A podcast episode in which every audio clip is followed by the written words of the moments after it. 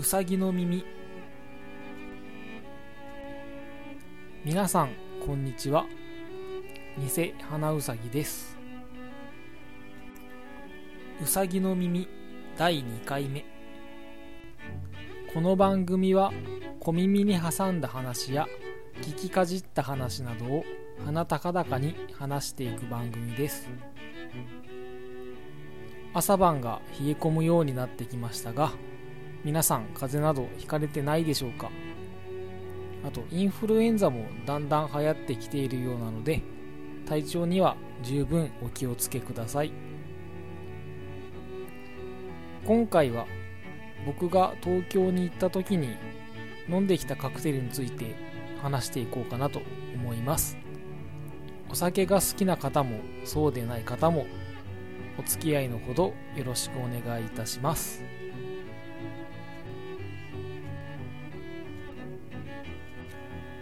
それでは早速カクテルを紹介していこうかと思うんですがまず1杯目に飲んだカクテルがソルトレイクシティというカクテルになります。このカクテルはジンフィズのバリエーションみたいなカクテルなんですがジンフィズって何という方もいらっしゃると思うのでまずジンフィズについて少し話していこうかと思います。ジンフィズのまず標準的なレシピはジンが 45mm レモンの果汁が 15mm そしてこれはどちらでもいいんですが砂糖もしくはシロップこちらを1ティースプーンそしてソーダですね。これが材料になります。そして話を戻すんですがソルトレイクシティの場合は砂糖もしくはシロップの甘みの部分が塩に変わります。味の方はですねえーと、ほんのり塩気が感じられてあとレモンの酸味があります。そしてあとスイカに塩のイメージを持ってもらえると分かりやすいと思うんですがレモンの、えーと果実独特の甘みがするので酸味と甘みと塩気のバランスが取れたカクテルになります、えー、それから、えーと、2杯目はですね快感風フィズというものをいただきました。この快感というのは東京会館のことで、えーと、このカクテル少し歴史があるカクテルなので歴史について少し話していこうかなと思います。えっ、と話はですね戦後間もないまだ進駐軍がいた頃になるんですが当時東京会館には進駐軍の将校もよく来ていたようでその進駐軍の将校たちが部下に見つかると罰が悪いんだけど朝から何かアルコールが飲みたいので見つかっても問題がないようなカクテル何か作ってくれないかということでできたのがこのカクテルになります。見た目はですね牛乳のようなカクテルなので近くで見ても牛乳を飲んでるようにしか見えないカクテルです。なので、えーと、マッカーサー元帥も好んで飲んでいたと言われるカクテルです、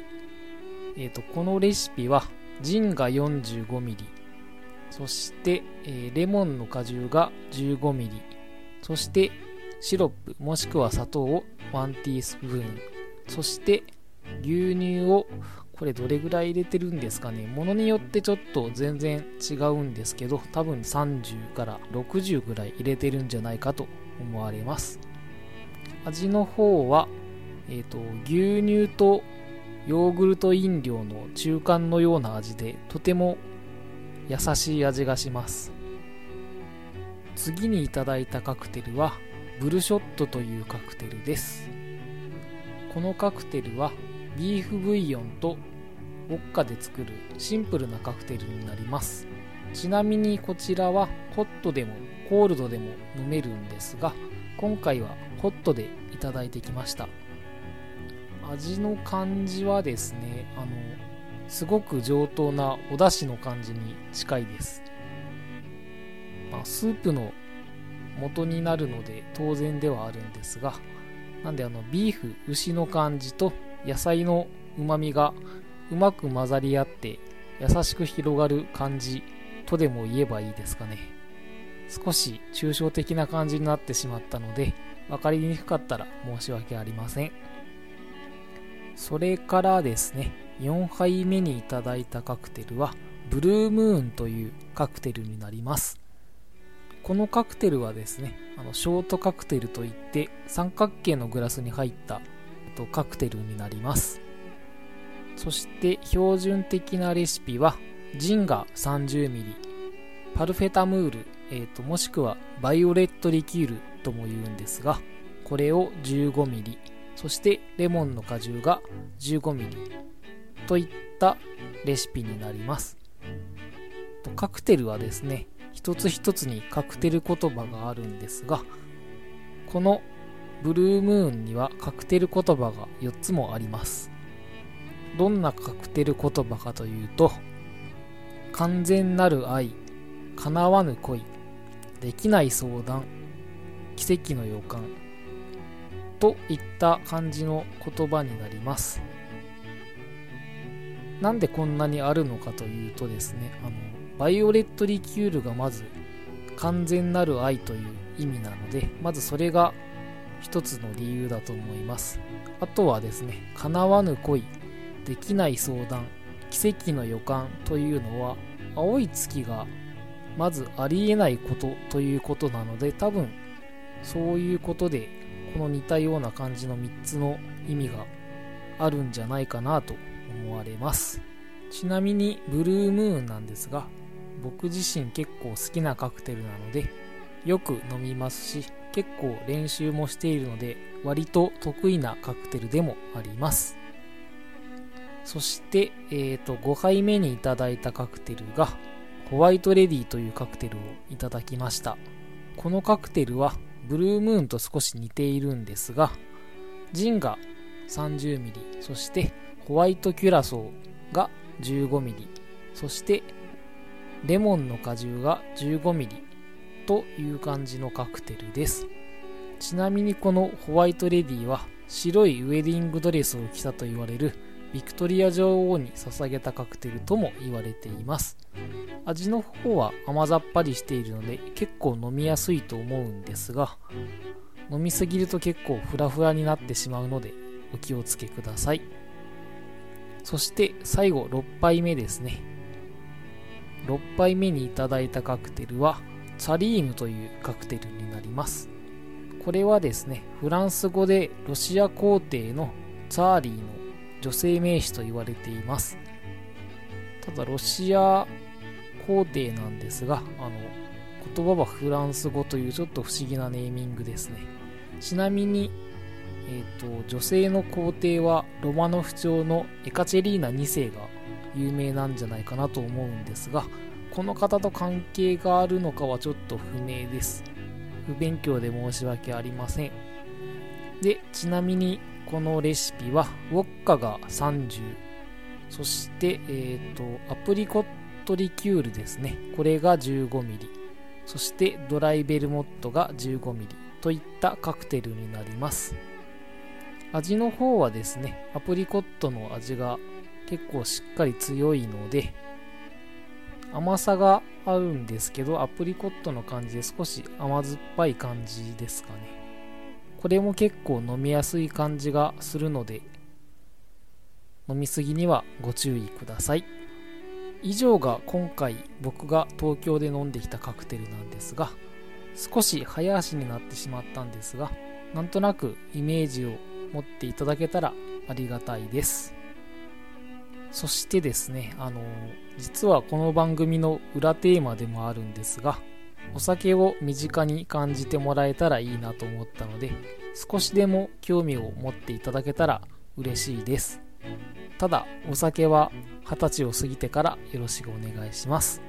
ということで、お酒の話はこれぐらいにして、今回メッセージを1件いただいています。バニーネームアマンさんからいただきました。アマンさんからは夜食べても罪悪感のないものという前回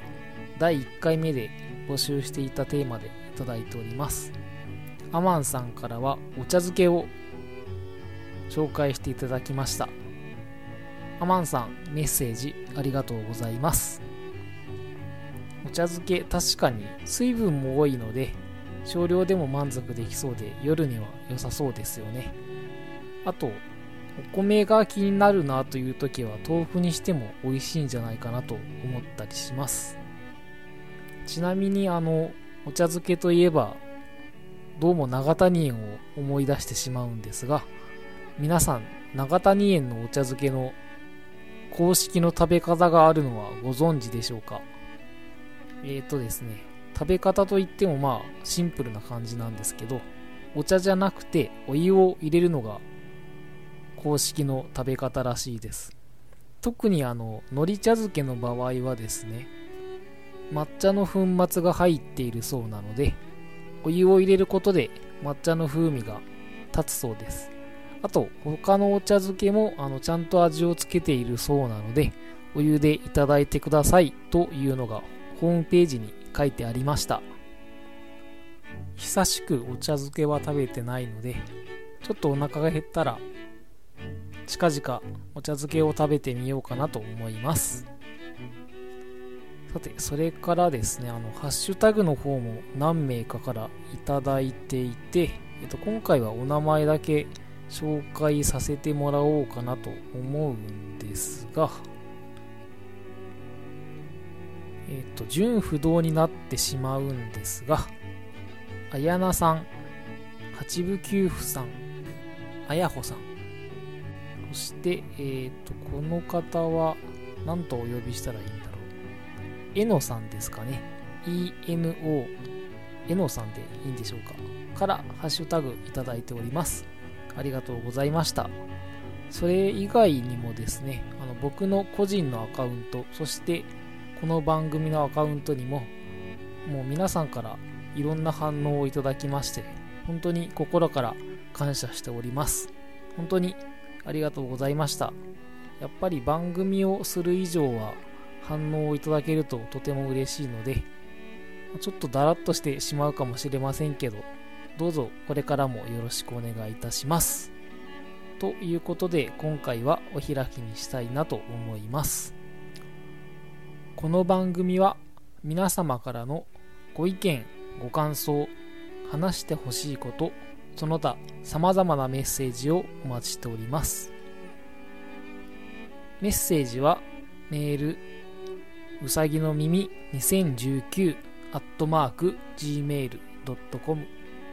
そしてうさぎの耳はツイッターも開設しております。ツイッターは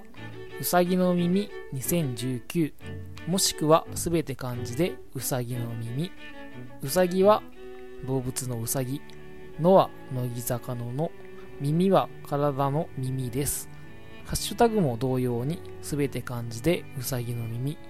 どうぞこちらはご自由にお使いください。そしてうさぎの耳ではメッセージテーマ、夜に食べても罪悪感のないものをまだまだ募集しております。それではお聴きいただきありがとうございました。